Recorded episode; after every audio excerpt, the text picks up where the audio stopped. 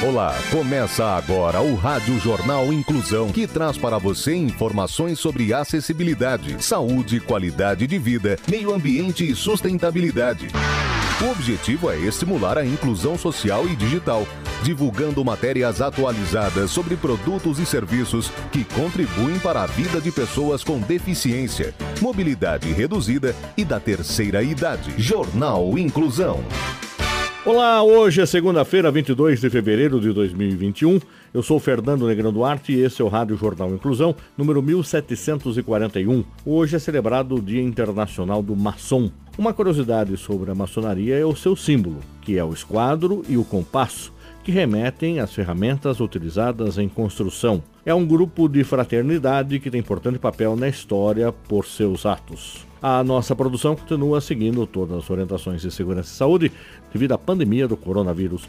Vamos para os destaques de hoje. Jornal. Jornal. Inclusão Brasil. Mosquito transmissor de febre amarela volta a aparecer após 75 anos nos Estados Unidos. Menor réptil da Terra, cientistas descobrem camaleão de 22 milímetros. Isso e muito mais a partir de agora no Rádio Jornal Inclusão. Saúde. Um mosquito agressivo que pode causar febre amarela voltou a aparecer em Miami, nos Estados Unidos.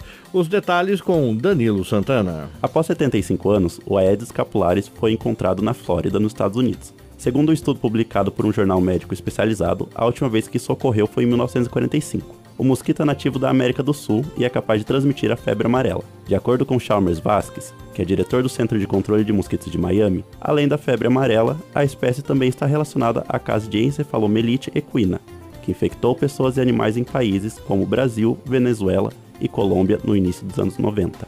Vasquez afirmou que o Aedes capularis foi capturado na Flórida para identificar as espécies que habitam o estado, e a identidade foi confirmada após o sequenciamento do DNA do inseto.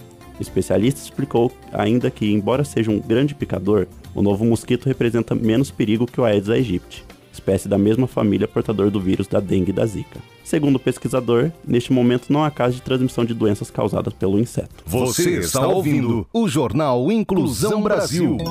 Educação no trânsito. Vagas para deficientes e idosos. Pode parar com essa desculpa de que é rapidinho. Respeite quem precisa dela e não passe por cima do direito dos outros. E se for na sua vaga, tem problema? A falta de respeito é uma deficiência grave. Comportamento. A semana está começando e o Rádio Jornal Inclusão separou algumas dicas para colocar em prática o plano de manter uma atividade física regular. Thalissa Medeiros, a caminhada ajuda a prevenir doenças? Com certeza, Fernando. Principalmente porque é um método simples, barato e que, além da melhora na respiração, ainda combate outros males causados pelo sedentarismo, entre eles a hipertensão. Mas vamos às dicas simples que podem ajudar a dar um start que você está esperando. Evite passos largos. Quer andar um pouco mais rápido? Reduza o intervalo entre as passadas. Isso ajuda a melhorar o desempenho e evita que você sofra alguma torção ou queda durante a caminhada. Atenção ao tipo de calçado. Mesmo sendo um esporte barato, o ideal é que se use um tênis que se adapte aos seus pés. Prefira meias com solado aderente, evitando o deslizamento dos pés no tênis e, consequentemente, alguma torção ou bolhas. Beba bastante água durante o exercício. Faça refeições leves antes de caminhar e não exagere na dose. Uma caminhada leve de 30 minutos, três vezes por semana, já é suficiente para obter resultados satisfatórios. Agora é só escolher o horário ideal, calçar o tênis e dar adeus ao sedentarismo. Que tal? Vamos começar hoje? Empatia. Uma enfermeira e um motorista que empurraram uma maca pela Transamazônica para salvar pacientes são homenageados por uma criança. Giovanna Bate conta como aconteceu tudo isso. A ambulância em que faziam o transporte de uma paciente ficou presa em um congestionamento de carretas na BR-230, a Transamazônica, no Pará. Vendo que o estado da paciente era grave, os profissionais decidiram empurrar a maca até o porto de Miritituba. Durante o trajeto, a paciente chegou a ter uma queda de oxigenação no sangue, mas que foi superada, e a senhora que é diabética e sofria por complicações da Covid-19 conseguiu chegar ao hospital de referência da região. Após verem que se tratava de uma paciente que necessitava do cilindro de oxigênio, a PM conseguiu organizar as carretas que formavam três filas contínuas e abriram espaço para a passagem da maca. Assim, o motorista que percebeu a movimentação conseguiu buscar a ambulância e terminaram o trajeto com segurança. Após o ocorrido, a enfermeira e o motorista foram surpreendidos por uma criança que entregou uma cartinha a eles. No bilhete, a criança dizia: Parabéns pela atitude carinhosa e corajosa que vocês tiveram por uma pessoa que não conheciam. O mundo precisa de mais pessoas assim. Obrigado. Que Deus os abençoe. As imagens viralizaram nas redes sociais, principalmente porque a enfermeira e a paciente apareciam encobertas de poeira. Em nota, a Prefeitura de Itaituba, local de onde partiu a ambulância, lamentou o episódio e se solidarizou com a equipe de profissionais de saúde. História de superação. Você se lembra do homem que andou 25 quilômetros distribuindo currículos? É o seu Vladimir Rodrigues, de 57 anos. Ele conseguiu o tão sonhado emprego. Rafael Alves, ele recebeu 200 propostas? É isso mesmo? Exatamente, Fernando. Após analisar cada uma delas, ele escolheu ser porteiro em uma escola pública de Natal, no Rio Grande do Norte. O homem estava desempregado havia 11 meses, mas nunca desistiu. Foi quando a psicóloga Hanarusa Costa o conheceu, se sensibilizou com o esforço dele e decidiu ajudá-lo por meio das redes sociais. Após tanto tempo longe do mercado de trabalho, Vladimir chegou a ser despejado do local onde morava após atrasar o aluguel. Mas agora de emprego novo, a esperança de recomeço. Após dar a volta por cima, seu Vladimir já começa a inspirar outras pessoas a não desistir. Segundo ele, uma moça que já estava sem esperanças conheceu a história, não desistiu e já conquistou uma vaga no mercado de trabalho. O porteiro foi convidado a dar uma palestra para o setor de recursos humanos de uma empresa em Natal. Segundo ele, o motivo é sensibilizar os recrutadores para verem o lado de quem busca por uma vaga que muitas vezes não têm o que comer ou precisam pegar dinheiro emprestado para pagar a passagem até uma entrevista.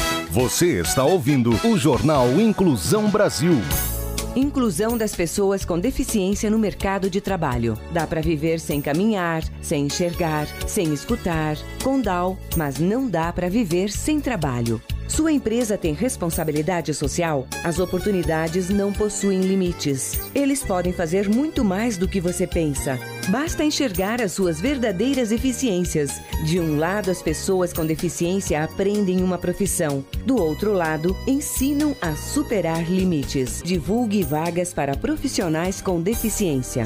Meio Ambiente. Cientistas acreditam ter descoberto o menor réptil da Terra, um lagarto batizado de nanocamaleão. Bárbara Brizola, qual o tamanho desse bichinho? 22 milímetros. Esse é o tamanho do menor lagarto da Terra descoberto em Madagascar, na África, por pesquisadores locais e da Alemanha. Batizado de nanocamaleão, a subespécie Bruchessia nana é encontrado apenas em uma floresta tropical montanhosa e degradada ao norte da ilha de Madagascar e pode estar ameaçado de extinção. De acordo com um estudo publicado no segundo jornal Scientific Reports, o charmoso bichinho se alimenta de ácaros no chão da floresta tropical e se esconde de predadores em folhas de grama durante a noite. Para os pesquisadores, este é um caso de miniaturização externa. Eles afirmam que o Bruchessia nana quebra o padrão das menores espécies encontradas em pequenas ilhas, o que sugere que algo está permitindo com que esses répteis fiquem cada vez menores. Jornal Inclusão Brasil. O Rádio Jornal Inclusão de hoje termina aqui. Você também pode escutar o Rádio Jornal Inclusão em formato de podcast no Spotify. Se quiser entrar em contato com a nossa produção, envie um e-mail para radioniso.br, repetindo radioniso.br ou pelo nosso WhatsApp. O número é 15 99724 3329. Repetindo 15 99724 3329.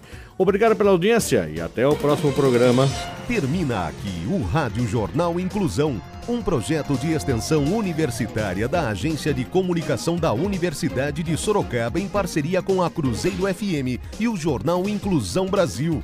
Apoio da fisioterapeuta Dariene Rodrigues. Jornalista responsável e apresentador, professor Fernando Negrão Duarte. Reportagens Agência de Comunicação da Uniso. Gravado no Laboratório de Comunicação da Universidade de Sorocaba, com técnica de Douglas Vale. Tenha um bom dia e até a próxima edição. Em instantes, você acompanha o Jornal da Cruzeiro.